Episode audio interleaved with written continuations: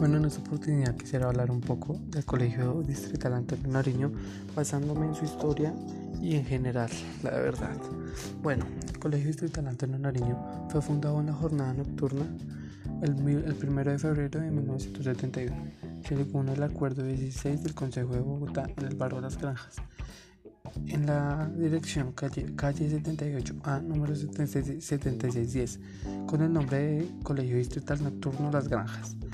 Ya en 1972, la institución fue desplazada al barrio San José Norte, en la carrera 84, número 75A8.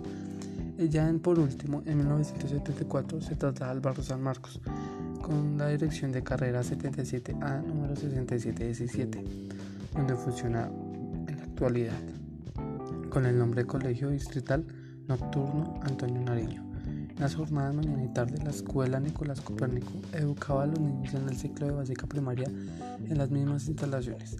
La cantidad de jóvenes obligaban a crear el plantel de bachillerato diurno la jornada de la tarde en 1990 con el fin de brindar mayor cobertura en el área educativa. Fue creado por el decreto 142 de abril 27 de 1990, aprobada desde sexto a noveno educación básica secundaria, modalidad bachillerato académico y resolución 26576 de octubre 7 de 1993. Para décimo y once, en octubre de 1997, se unifica la escuela Nicolás Copérnico con el Colegio Antonio Nariño J. Jornada Tarde y toma el nombre de Centro Educativo Distrital Antonio Nariño, brindando un ciclo básico y media vacacional a los estudiantes de preescolar hasta quinto grado en la mañana y de sexto a un décimo grado. Las coberturas de las tres jornadas es de aproximadamente 3.200 alumnos. Aquí a continuación algunos hitos históricos. En 1970, concentración distrital San Marcos, La Consolación, en carrera 72 con calle 77. En 1971, creación jornada nocturna, granja. En 1974 traslado al barrio San Marcos, nocturna, y la escuela asume el nombre de Nicolás Copérnico. En 1990 inició Beto de bachillerato, jornada tarde, Colegio Antonio Nariño. 1997 legaliza el nombre Centro de la Consolación, jornada tarde y jornada mañana. En el 2002 se unifica una sola institución, Institución Educativa Digital Antonio Nariño. En 2003, unificación de la escuela y se consolida dos sedes, A y B con un solo nombre, Institución Educativa Digital Antonio Nariño y solo PI. Creación. El colegio fue creado por la Secretaría de Educación Distrital según el decreto de, de 142 del 27 de abril de 1990. Inscripción. El colegio fue inscrito ante la Secretaría de Educación con el número 6163. Legalización. La institución fue aprobada de sexto a noveno por medio de la resolución número 2700 del 16 de diciembre de 1991. A esta nueva visita y para grados décimo y once la resolución 2656 del 7 de octubre de 1993.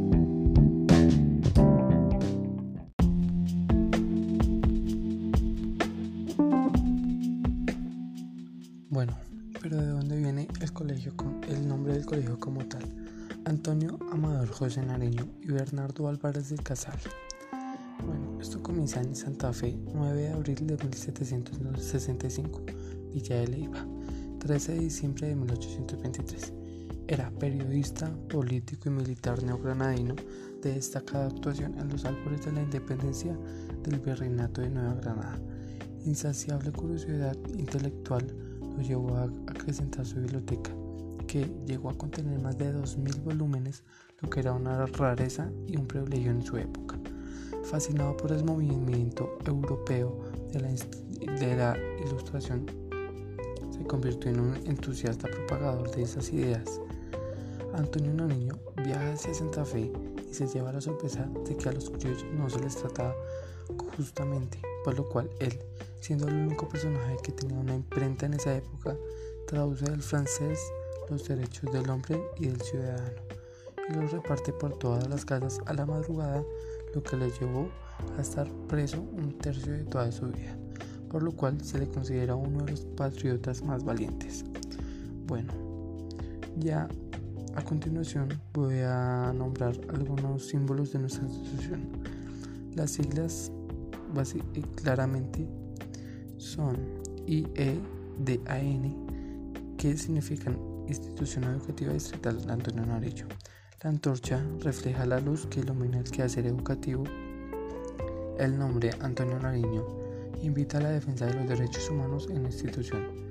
Las ramas de olivo significan la paz, la gloria y la, prosperidad en la búsqueda de metas propuestas.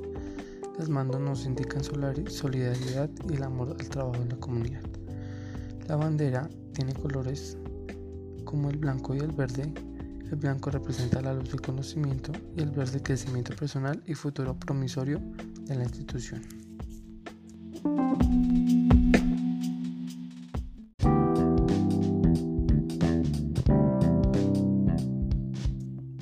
Bueno, a continuación el horizonte institucional. Un lema sería jóvenes creativos, dinámicos y autónomos para una sociedad cambiante. El énfasis en tecnología en informática del colegio está diseñado para permitir al estudiante servirse de información para lograr hacer cuestionamientos y proponer alternativas de solución entre los diferentes campos del saber y, que y que a la vez adquirir la madurez suficiente para continuar autónomamente su desarrollo personal y profesional y o que tenga la posibilidad de servirle al país en el marco de un desarrollo tecnológico propio en sus diferentes contextos. La misión de este colegio es ofrecer el servicio de educación formal en los niveles de preescolar, básica y media a la comunidad de, la localidad negativa, preparando integralmente a los estudiantes a partir del respeto por los derechos humanos, el ciudadano del entorno, el manejo de las tecnologías de la información y la comunicación, las TIC y la información técnica para lograr una educación de calidad orientada a la, a la, formación de ciudadanos críticos o comprometidos con una sana convivencia que contribuyan al desarrollo social, económico y tecnológico de su entorno. La visión para el año 2022 será liderar en la formación y derechos humanos cuidado del entorno, manejo de las TIC y formación técnica, destacándose por su calidad académica, su mejoramiento continuo y la formación de sus estudiantes y egresados como ciudadanos críticos comprometidos con una sana convivencia y el desarrollo social, económico y tecnológico de su entorno. Los perfiles de un estudiante de la institución se caracteriza por un sujeto activo y comprometido con el desarrollo de su propio aprendizaje para argumentar y explicar su razonamiento y con capacidad para identificar y resolver problemas. Un sujeto participativo y responsable de las decisiones que toma durante su proceso escolar y con las actividades propias de su quehacer diario. Un sujeto autónomo y libre para expresar resultados y procedimientos aprendidos para realizar intentos y cometer errores, para enfrentar el cambio con flexibilidad, para asumir compromisos y responsabilidades. Un sujeto crítico y creativo para aprender a aprender, aprender a hacer, aprender a pensar, aprender a hacer, aprender a vivir juntos. Perfil del docente se caracteriza por dar afecto y relacionarse asertivamente con los demás miembros de la comunidad nariñista. Apoyar al estudiante el descubrimiento y desarrollo de potencialidades y la superación de dificultades. Velar por el desarrollo de la autoestima de los estudiantes. Ser modelo de ser humano siendo ejemplo de valores éticos y morales.